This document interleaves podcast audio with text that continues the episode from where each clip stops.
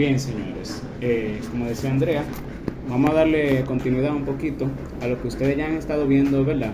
Sobre este tiempo que vamos a iniciar, que es la cuaresma.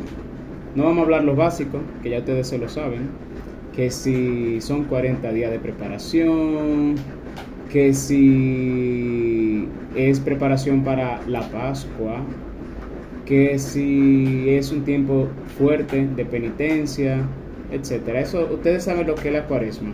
¿Alguien no sabe lo que es la cuaresma? Asumo que todo el mundo lo sabe. Eh, vamos a empezar de una vez, ¿verdad? Lo primero es una idea que quiero eh, con la que empecemos, que todo Dios da siempre un tiempo de conversión, un tiempo de purificación. Dios no improvisa sus procesos con nosotros. Hay un plan, Él nos prepara, nos dispone y generalmente eso involucra o siempre involucra una purificación. Porque lo que Dios nos quiere dar muchas veces no lo podemos recibir porque no estamos preparados para recibirlo. Muchas veces estamos estancados en nuestra vida espiritual precisamente porque no nos preparamos para recibir las gracias de Dios. No nos preparamos, por ejemplo, en nuestro día a día, muchas veces no nos preparamos ni siquiera para orar. Entramos a la oración ¡fu! y ya. Eh, como diría la gente, la como que tú dormiste conmigo. Como que tú dormiste conmigo anoche, no. Eh, para todo se necesita un grado de preparación. ¿Y por qué? Porque si no nos pasa por delante, como si no es con nosotros. Y es triste que a muchos católicos la cuaresma le pasa por encima, como si no pasó, no hubo cuaresma. No fue que no cogieron el tema, no fue que no lo sabían, sencillamente le pasó por encima porque no se detuvieron para prepararse para este tiempo de conversión, que es la cuaresma. Cuando el pueblo de Israel salió de la esclavitud, la duró 40 años en el desierto. ¿Qué hacía Dios con el pueblo dando vuelta en el desierto? Un tiempo de preparación.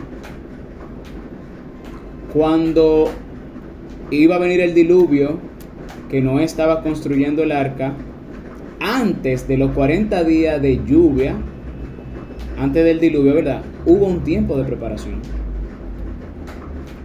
Dios eh, mandó a Noé a predicar la conversión y que todo el que eh, quisiera salvarse debía entrar en esa arca. Pero el mensaje de Dios no se creyó. Dios mandó a Jonás también a predicar 40 días. No, amenazar a Nínive de que en 40 días, si no se convertían, el Señor iba a destruir la ciudad. Y en tres días que duró Jonás,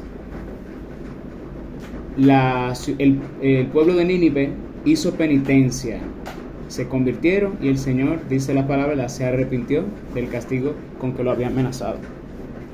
Nuestro Señor Jesús, antes de su predicación, estuvo en el desierto también, un tiempo de preparación.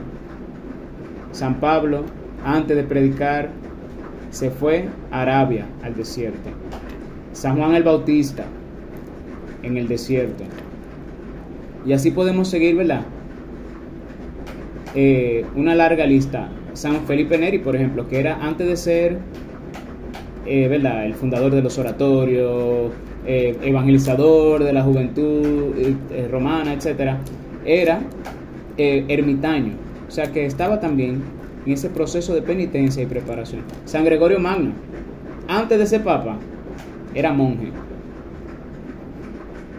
O sea que Dios nos va preparando. Si nosotros vamos respondiendo a esa gracia de Dios, aprovechando cuando Dios se nos aparece, y cuando digo se nos aparece, quiere decir se nos presenta, ya sea por medio de una inspiración, ya sea por medio de un pensamiento. Si nosotros, porque para qué nosotros tenemos el tiempo, para qué nosotros, para qué Dios nos dio el tiempo, la vida, fue precisamente para que nosotros luchemos por nuestra salvación.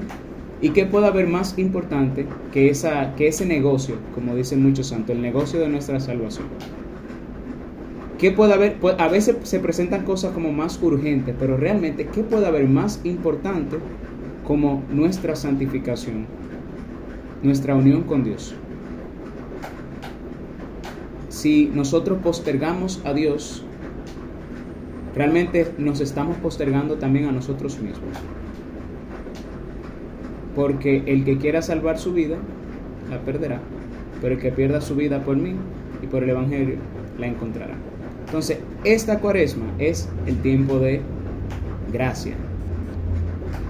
Un tiempo de gracia, un tiempo de salvación para nosotros convertirnos y dejar que el Señor prepare su obra de santificación en nosotros. Preparar un espacio al Señor. Eh, la conversión es algo que, que puede ocurrir en un instante, vamos a decirlo así. O sea, la primera conversión. Pero la santificación es algo de toda la vida.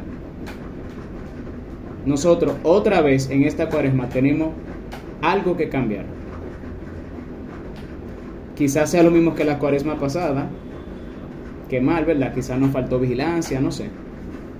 Eh, o no sé, lo que haya sido. Quizás algo nuevo, pero algo tenemos que cambiar. Nuestro proceso no está acabado. Si, si tuviera acabado ya no tuviéramos aquí, ¿verdad? Tuviéramos eh, donde están los santos que ya han llegado al fin de su camino. Entonces, si no hemos acabado, eh, vamos a ponernos a trabajar, vamos a ponernos en eso. Vamos a sacar cuentas eh, mientras todavía vamos de camino, como dice el Evangelio. Vamos a arreglarnos con Dios mientras todavía vamos de camino.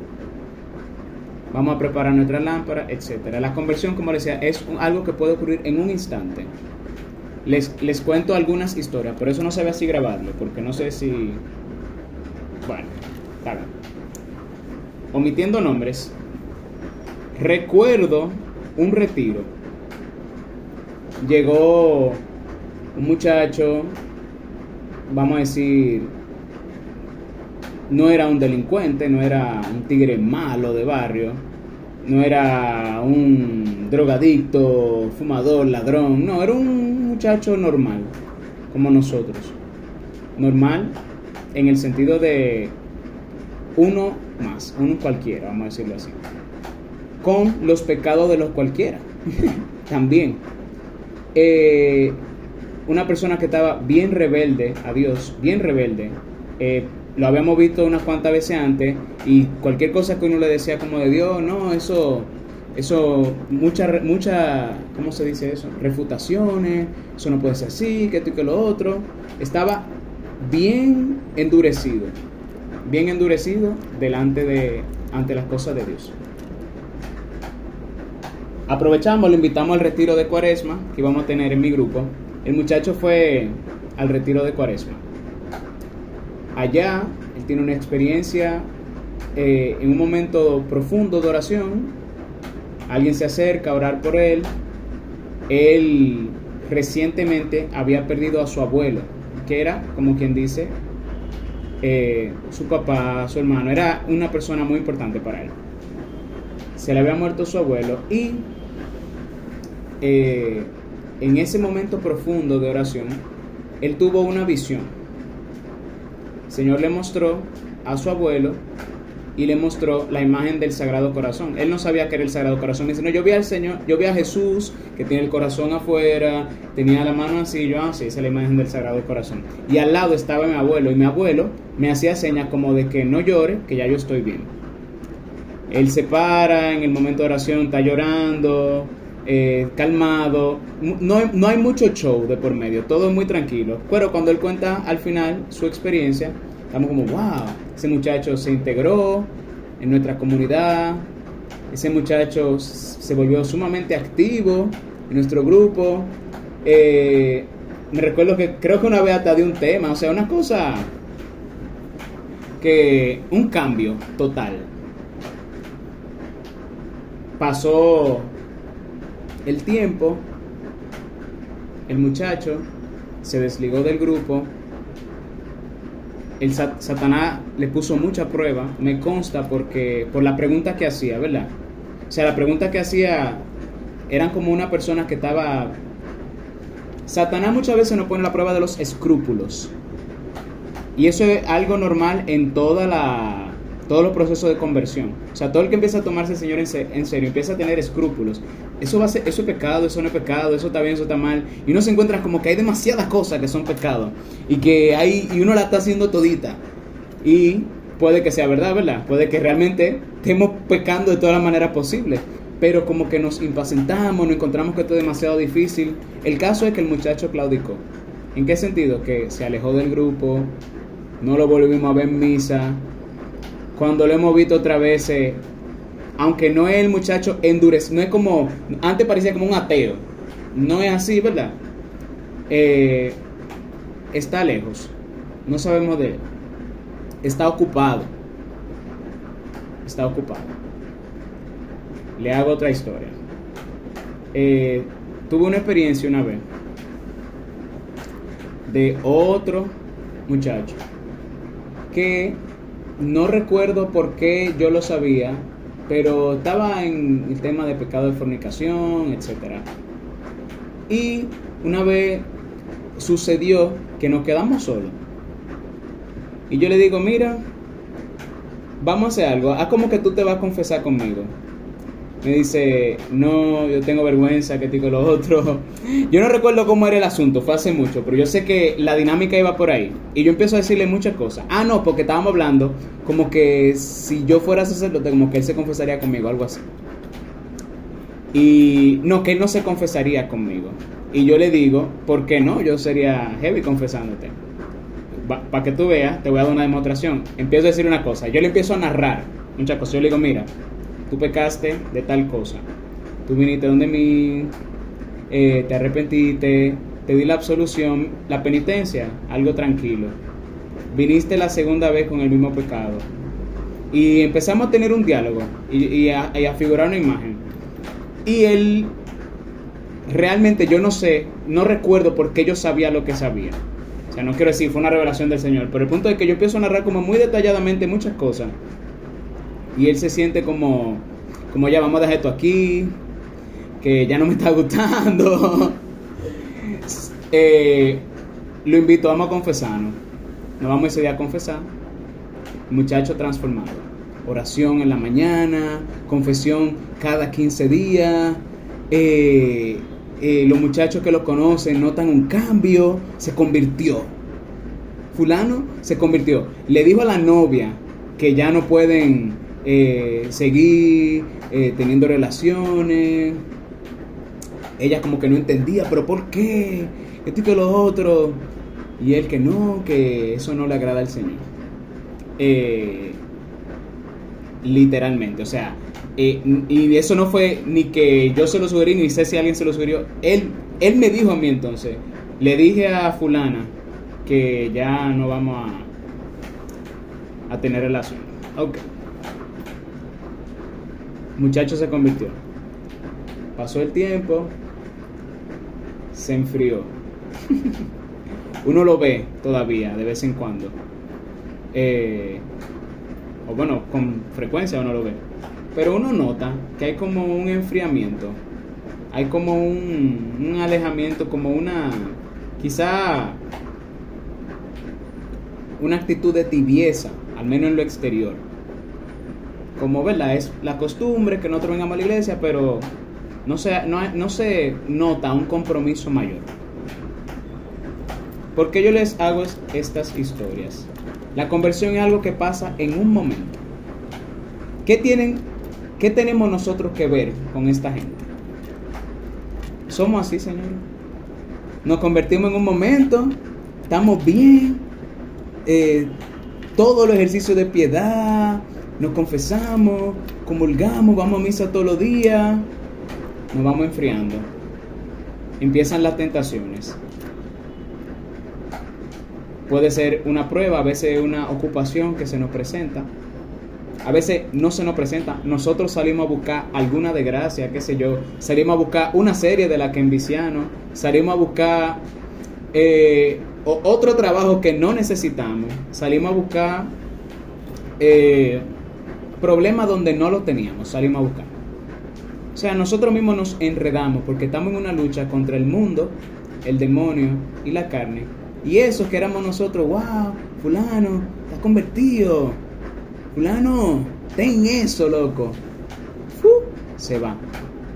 Porque lo, lo, lo, empezar no es difícil. Lo difícil no es comenzar, lo difícil es perseverar. Porque al principio, cuando recién comenzamos nuestro camino de santificación, de conversión, eh, todo es enamoramiento, chulería. Y hoy vale que nos preguntemos, yo me acuerdo de eso. Yo me acuerdo cuando yo empecé así. ¿Dónde está mi amor del principio? ¿Dónde está mi amor del principio?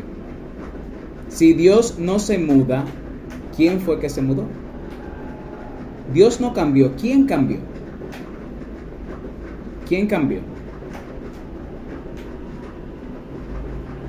A medida que vamos en, estamos en este proceso, en este camino de conversión, hay que ir purificando también nuestras intenciones. Muchas veces nos enfriamos porque lo que estamos buscando es eh, confort, sentirnos bien, eh, estar tranquilo, que se nos resuelva el problema que teníamos.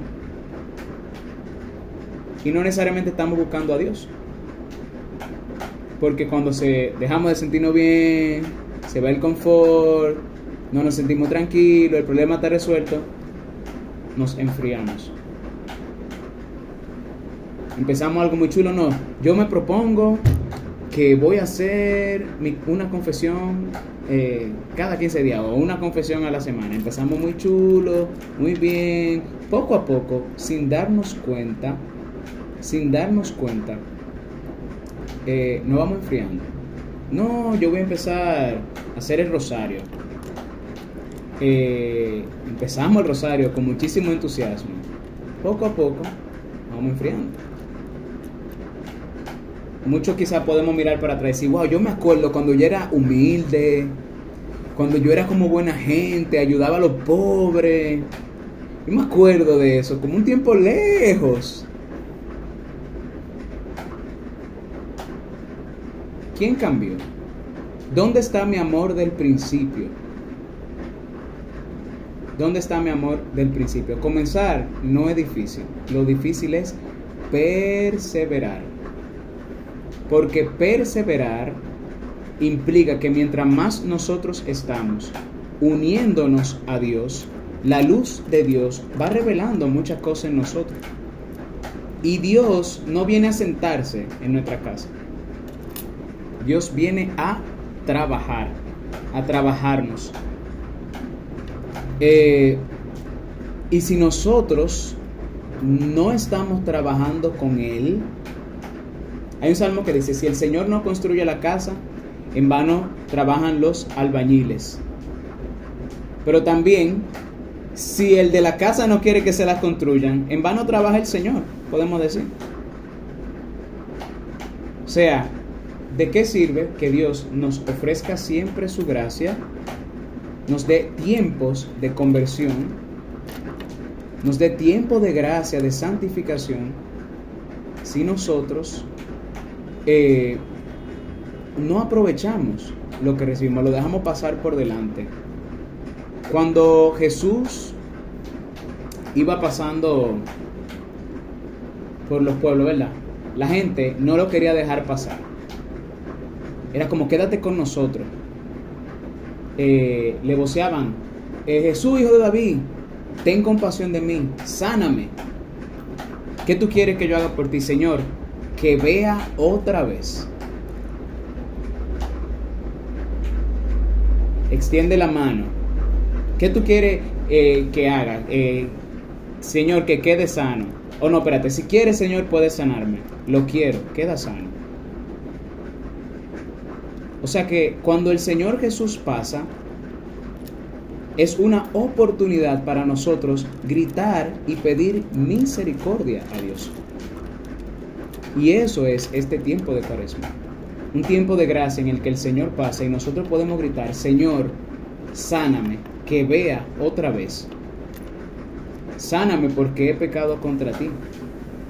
Ten piedad, Hijo de Dios, Jesús, que ese niño en tus brazos que al principio de mi camino hacía todo con amor, con tanta humildad, amaba el silencio, la oración, practicaba la penitencia, se sacrificaba.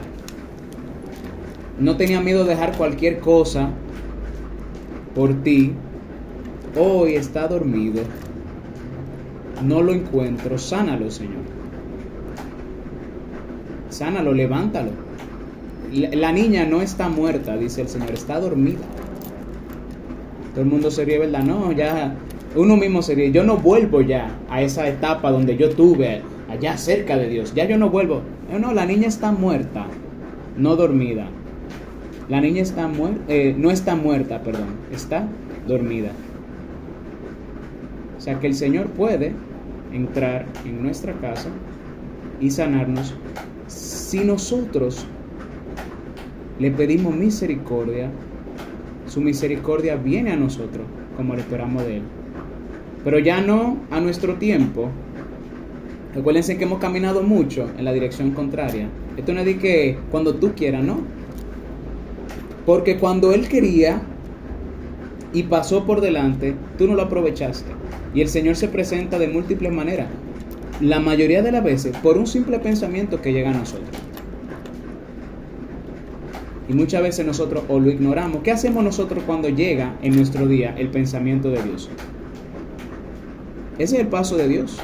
O uno de los pasos de Dios. ¿Qué hacemos nosotros cuando en el día me llega el pensamiento de Dios? Yo me detengo, por lo menos a decirle, Señor, te amo.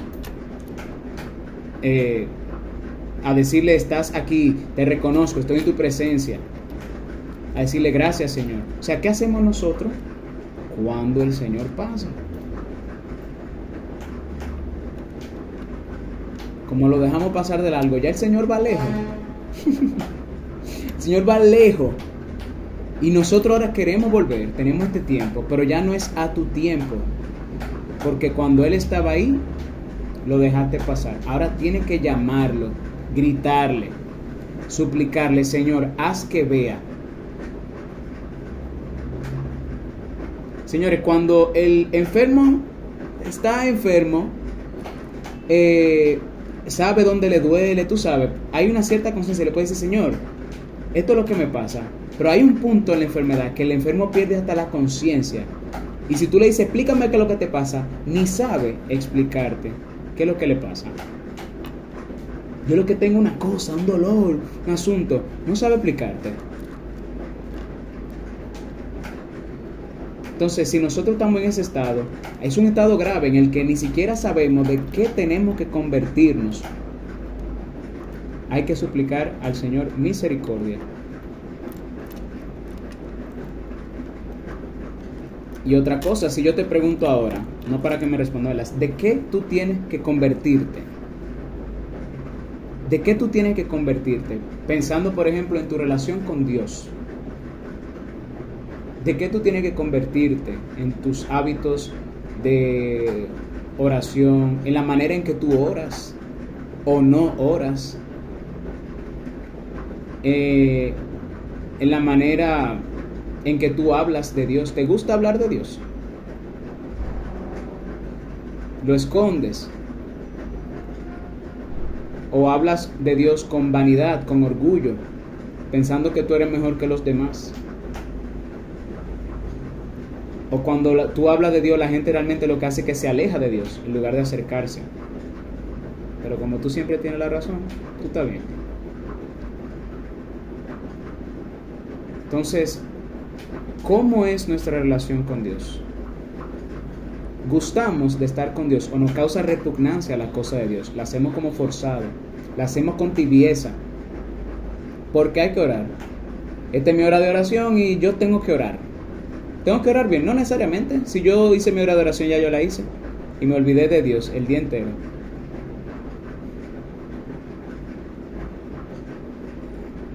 Entonces, ¿cómo está mi relación con Dios?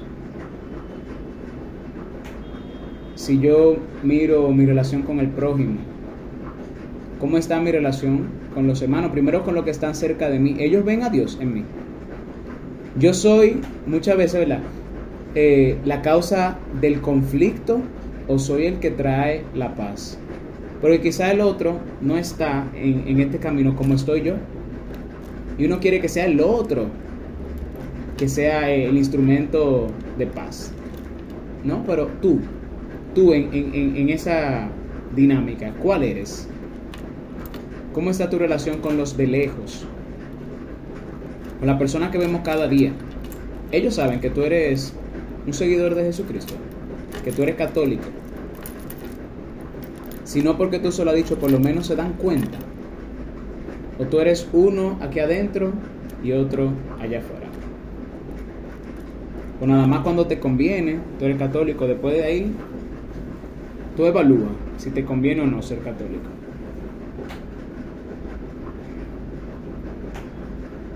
¿Cómo está tu relación con los pobres? Ahí sí somos buenos nosotros. Tenemos una, tenemos una santidad que, que se vuela el mandamiento de amar al prójimo como a sí mismo. Somos buenísimos para amar a Dios. ¿Y el prójimo? Tenemos muchas maneras de justificarnos y de salir del prójimo rápido. Y cuando y así como tratamos a Dios con tibieza, así como tratamos a Dios con desgana, así como tratamos a Dios por salir del paso, así tratamos al hermano también, al necesitado. Si le damos algo, lo hacemos para salir del paso. El hermano no siente, siente eh, eh, eh, el, dinero, la, la obra de misericordia, la limosna, lo que sea, pero no siente a Cristo en nosotros. No ve a Cristo en nosotros. Entonces, ¿cómo está mi relación con los enfermos? Con los pecadores. Me interesa la salvación del prójimo. Me interesa la salvación del prójimo. Yo oro por la salvación del prójimo. O yo nada más conozco mi problema, mi necesidad y mis peticiones.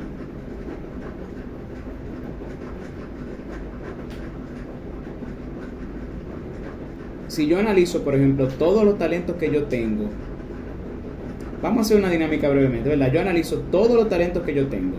Cada quien vaya pensando, yo soy bueno para esto, yo Arturo, soy bueno para tomar nota.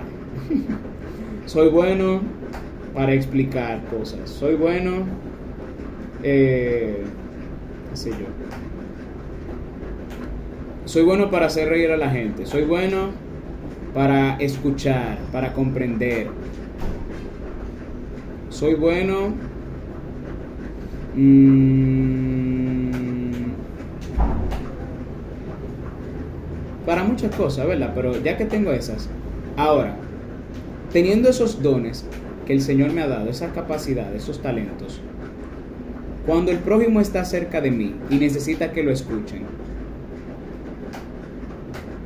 está cerca de mí y necesita que le expliquen algo. Está cerca de mí y necesita que le apoye con una nota. Estoy hablando de mi caso personal, ¿verdad? ¿Qué yo hago con los dones y talentos que el Señor me ha dado? O sea, yo veo, tengo muchos talentos, veo mucha gente en el día, y ya estoy hablando genéricamente, la veo mucha gente en el día y, yo me puedo preguntar, ¿cuántas de esas personas reciben de mí algún servicio? Muchas veces somos buenos, eh, somos, muchas veces somos perezosos, o sea, desde que alguien necesita algo, nos, da, nos entra como una desgana. Y no es que siempre vamos a luchar, ¿verdad? Siempre vamos a luchar. No es que te entre o no te entre la desgana, es que nos terminamos afando. Y nada más nos gusta servir ahí donde sabemos que nos vamos a sentir bien. Pero en los servicios, las obras que requieren sacrificio, no perdemos. ¿Qué dice San Alberto Hurtado?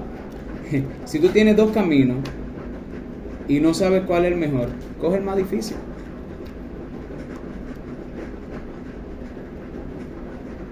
es un buen propósito para un día. Hoy yo voy a, eh, en todo lo que nos toque hacer, yo trabajo en un equipo, somos todos, qué sé yo, profesores o todos trabajamos en un call center, lo que sea. Eh, todo lo que nos toque hacer, yo voy a, a escoger voluntariamente la parte más difícil.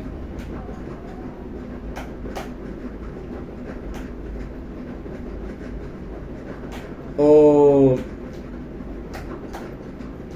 cada vez que me pidan un favor voy a decir que sí. Y lo voy a decir rápido, no pensando que si cuánto, eh, a ver si, no, no, sí. Ese es mi propósito de hoy, decir que sí cuando me pidan un favor. ¿Cómo está mi relación con el prójimo? ¿Cómo está mi relación conmigo mismo? Yo quiero crecer en la santidad.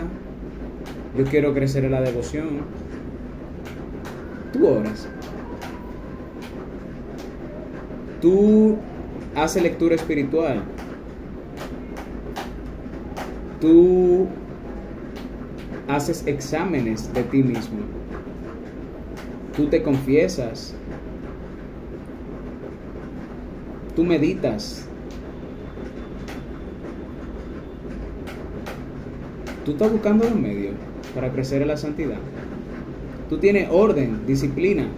¿A qué hora te acuestas? ¿A qué hora te levantas? Por decir algo.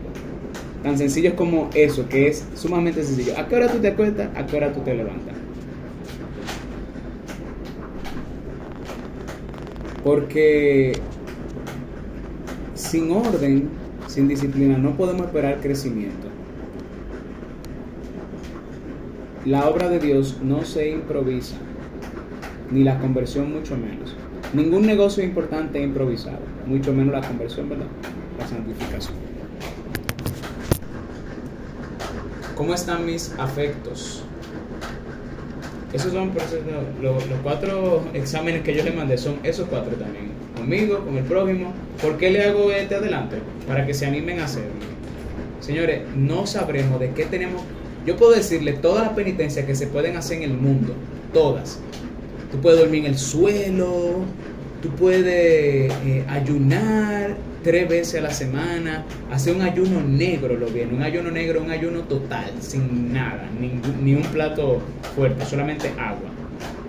Tú puedes dejar la carne la cuaresma entera, tú puedes ponerte una piedra en el zapato, tú puedes... Eh, tú puedes hacer 10.000 penitencias, yo te las puedo decir todas.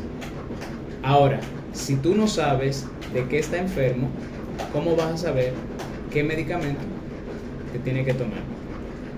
Entonces la cuaresma no se improvisa. La cuaresma hay que prepararla. Hay que prepararse para la cuaresma. ¿La cuaresma es un tiempo de preparación? Sí, pero hay que prepararse para la cuaresma. Bueno, de hecho, ustedes dieron un tema de la septuagésima que es un tiempo de preparación para la cuaresma. Lo importante de la cuaresma no es que duela. Va a doler, obviamente, porque yo estoy muriendo a mí mismo, pero eh, puede dolerme sin que eso implique ninguna conversión. Hay gente que hace sacrificio de, qué sé yo, están haciendo un ayuno. no quiero poner ejemplos. Vez me voy a poner un ejemplo. Eh, un seminarista Hoy estaba haciendo un ayuno. No fue a desayunar, está bien. Ahí me comí yo un yogur que le habían dejado, por cierto. Eh, cuando llega la hora de la comida, eh, eh, él, se retrasó, la compañía, iban a dar una berenjena con queso, que se retrasó la compañía. No, pero que yo lo que tengo es hambre, vamos, ¿cuándo es que va a empezar la comida? ¿Qué digo lo otro? Y uno dice, conchale, o sea, sí, yo entiendo, porque él ya cumplió su parte. Él dijo que no iba a desayunar y que iba a desayuno. Y ahora la comida se la ha retrasado. Señores, ¿y eso nos pasa a nosotros? Cuando, además de la penitencia que nosotros nos ponemos, el Señor nos pone una, un chin más. Ahí es que nosotros tenemos que demostrar si es de verdad que lo estamos haciendo por conversión. Sin juzgar las intenciones de ese compañero, ¿verdad? Que imagino son las mejores. Y a todos nos agarra eso mismo, Señor.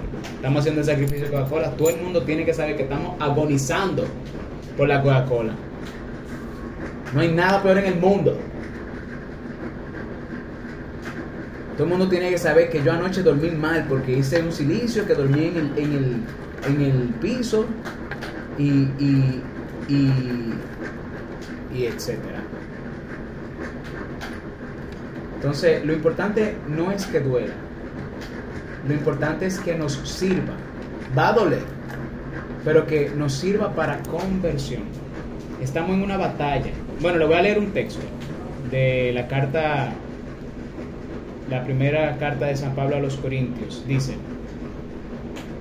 eh, capítulo 9, versículo 24.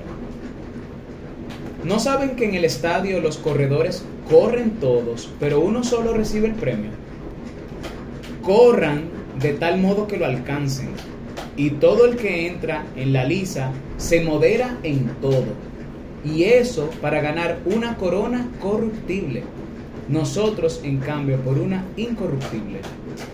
Yo, por tanto, corro así, no como al azar, así lucho, no como quien hiere el aire, sino que castigo mi cuerpo y lo esclavizo, no sea que, habiendo predicado a los demás, yo mismo resulte descalificado. ¿Qué está diciendo aquí? Todos corren en el estadio, la carrera todo el mundo la corre, pero solo uno gana. Y nos, el San Pablo nos está exhortando a que si son mucha la gente que se salva, eh, es un sermón muy bonito de San Leonardo de Puerto Mauricio. Él dice, en esta sala hay 12 gente, si de estas 12 gente nada más se va a salvar uno, procura que ese sea tú. Esa es la respuesta del Señor. Son muchos los que se salvan. Bueno, eh, esfuércense por entrar por, el, por la puerta estrecha, porque amplia es la puerta y espacioso el camino que lleva a la perdición, son muchos los que lo encuentran.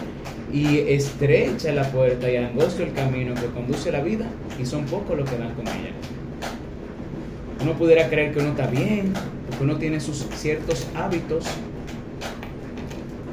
Santa Teresa de Jesús era monja, señores. Y ella dice que antes de su segunda conversión, como ella la llama, ella vivía en una tibieza que si el Señor eh, no le hubiese dado la gracia de la conversión, ella se hubiese condenado en el infierno. Santa Teresa de Jesús, que no era que estaba en pecado mortal, era por la tibieza con la que ella vivía, se hubiese ido al infierno.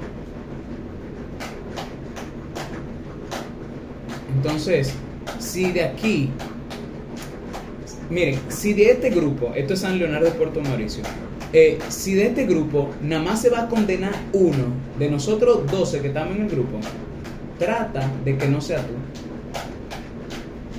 Y si de este grupo nada más se va a salvar uno, trata de que sea tú. Dice, todos corren, pero uno solo gana la carrera. No es que nada más uno se va a salvar, pero es que corramos como si somos los únicos que estamos en la carrera. No nos hagamos la idea, no, todo el mundo entra. Mucha gente que quiso entrar no entró. Y no sabemos el estado en que está nuestra alma realmente. Nadie sabe. A, ciencia cierta, sí. Si está en gracia o no está en gracia de Dios. O sea, uno tiene una cierta idea de que, bueno, se confesó, etcétera. Pero a ciencia cierta, delante de Dios, nosotros no sabemos cómo estamos. Por eso tenemos que pedirle su gracia al Señor, no creernos demasiado seguros, no creernos que, que, estamos asegurados. San Pablo dice que él mismo no se consideraba seguro de su propia salvación.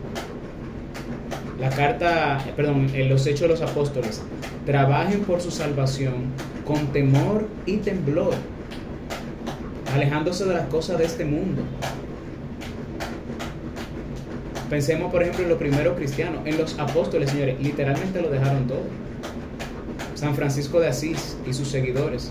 Es un buen libro para leer para esta cuaresma, por ejemplo, que nos anime a convertirnos, a hacer penitencia. Las florecillas, eh, florecillas de San Francisco, creo que se llama. Nos llama florecillas y ya. Florecillas. Eh, aparece de las dos formas. Son relatos de cómo empezó la congregación, la orden de los franciscanos, ¿verdad? Habla de la conversión de San Francisco, la conversión de la gente que estaba alrededor, y uno dice, conchale. Eh, fueron muchos sacrificios, o sea, San Francisco se hizo pasar por loco, en un momento hasta se quedó en cuero. Eh, y renunció a todos sus bienes, vendió lo suyo a los pobres. Imagínense ustedes vendiendo, vamos a ponerlo sencillo, su celular para darlo a los pobres, Señor. Vendiendo su computadora. El Evangelio es exigente. El Evangelio es exigente. A veces nosotros creemos que con el chin que nosotros estamos haciendo ya nosotros estamos bien. Yo voy a misa todos los días. Sí, pero no todo el que dice Señor, Señor, te salvará. Qué bueno que tú vas a misa todos los días. Ese no es el problema. El problema es cómo vamos a la misa. Porque hay quien está ahí de cuerpo presente. Que está en la misa, pero no está en la misa. Y mucho peor si comulga en pecado. O sea, come y bebe su propia condenación. Entonces, sí, excelente. Pero no basta, no estamos haciendo una listica. No no, no estamos no es, ¿cómo explicarlo? No son los medios lo que está en el centro, es el fin. El fin es nuestra salvación, nuestra conversión, llevarnos a Dios. Entonces, si yo me contento porque yo rezo el rosario, ok, muy bien. ¿Quién sabe si por la manera en que tú rezas el rosario, termina pasando un tiempo larguísimo en el purgatorio porque tú lo rezas así? Como el que, como el que nota en eso. No, yo oro, sí, pero quién sabe si con la manera en que tú oras le agrada a Dios. Nosotros somos muy buenos para ir a orar y de una manera que nos agrade a nosotros. Yo lo que quiero es sentirme bien, sentirme con fervor.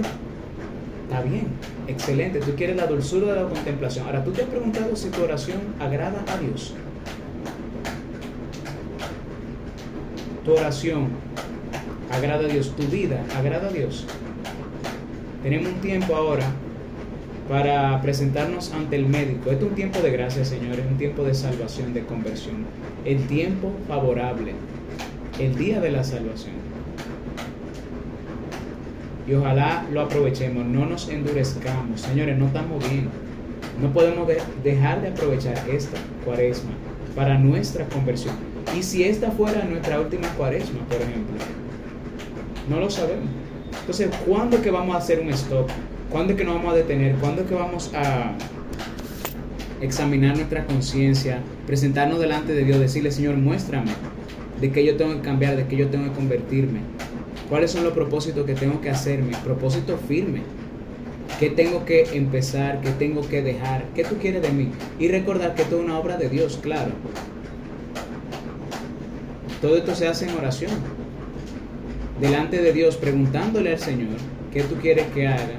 ¿Qué tú quieres que yo no haga? Y abandonándose en su mano. Uno a veces tiene miedo de que el Señor le termine pidiendo algo.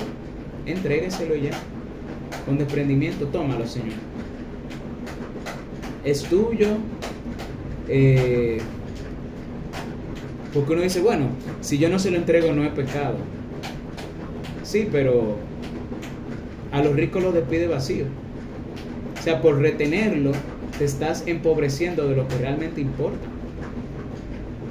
La vida espiritual, porque nadie puede tener los dos bolsillos llenos. El que está lleno de lo mundano está vacío de lo divino.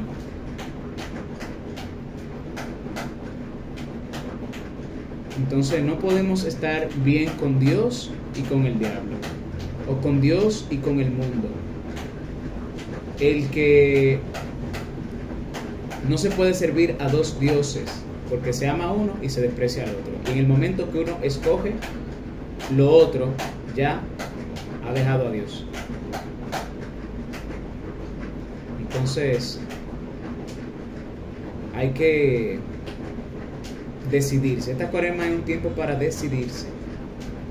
Esta cuaresma es un tiempo de gracia, de conversión. No lo desaprovechemos. Pidámosle al Señor que nos abra, abra los ojos, que nos despierte. Estamos dormidos, Señor. Que nos despierte de ese sueño. Que nos muestre, que tenga misericordia y esperemos que esto es cuando Dios quiera. Saquemos espacio de oración, de retiro. de examen. No te contentes con lo que tú haces siempre. Lo que tú haces siempre lo vas a seguir haciendo siempre. Pregúntate qué te está pidiendo el Señor y atrévete a entrar un paso más profundo en tu santidad. Preocúpate por los pequeños detalles. Por ejemplo, ¿cómo tú usas el nombre de Dios? ¿Cómo tú usas el nombre de Dios? ¿Para qué tú lo usas? Mm, ¿Qué más? Tú mientes. Tú vives criticando a los otros. Te vives quejando. Eres bueno para defenderte cada vez que te atacan. Siempre está, siempre estás, vamos a decirlo así, eh, defendiendo tu orgullo.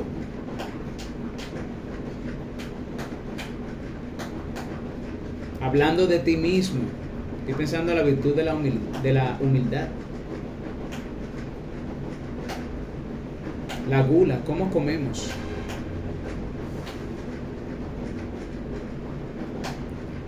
San, Agustín dice que la gula es un pecado capital porque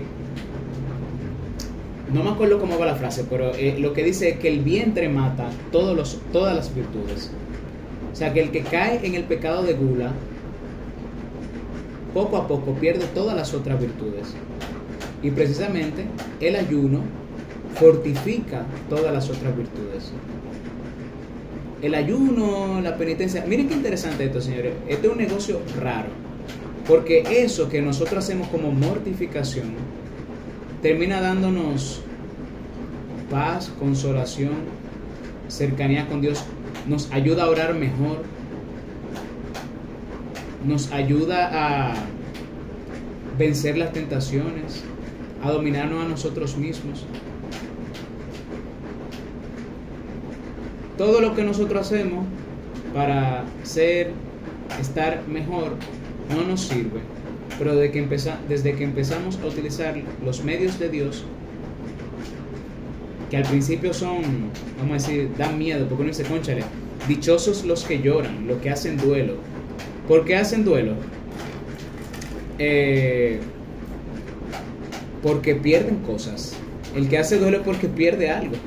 Entonces, dichosos los que lloran, porque ellos serán consolados. No le tengamos miedo al proceso de conversión. No, es que la conversión es una, una cirugía sin anestesia. Bueno, al principio sí. El primer botellazo que le dan al enfermo, ¿verdad? Para quitarle la conciencia, hablando antes de la anestesia, ¿verdad? Claro que duele, pero tú prefieres morir. Tú prefieres, tú prefieres morirte del mal que pasar por un rato de dolor con tal de recibir la salvación.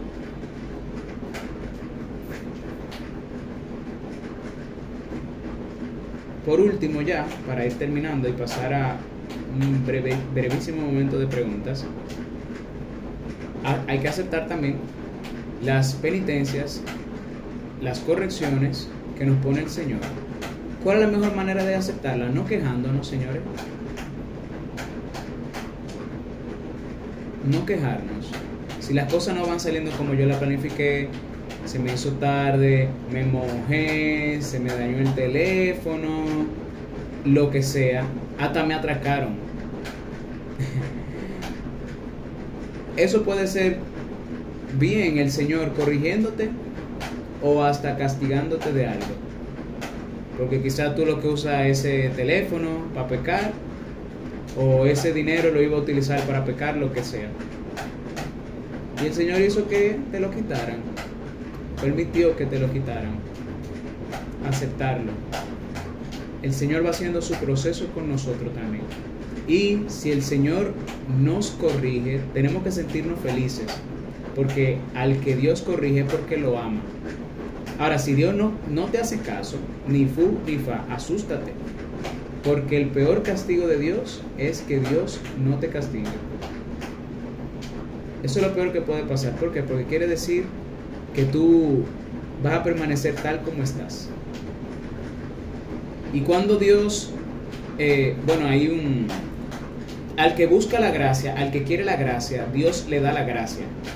Pero Dios, al que Dios abandona, es porque Dios, es porque esa persona primero abandonó a Dios. Eso lo leí yo en estos días. Creo que era Santo Tomás que lo decía.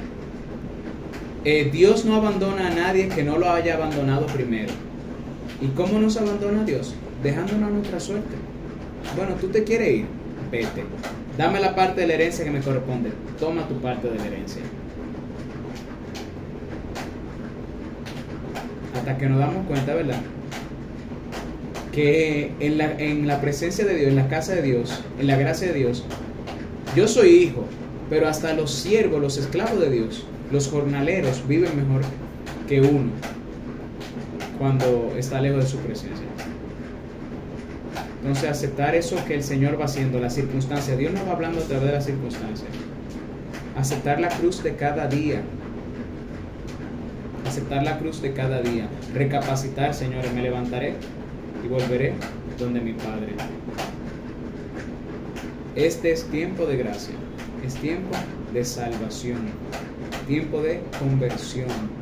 Aprovechemos. Preguntas.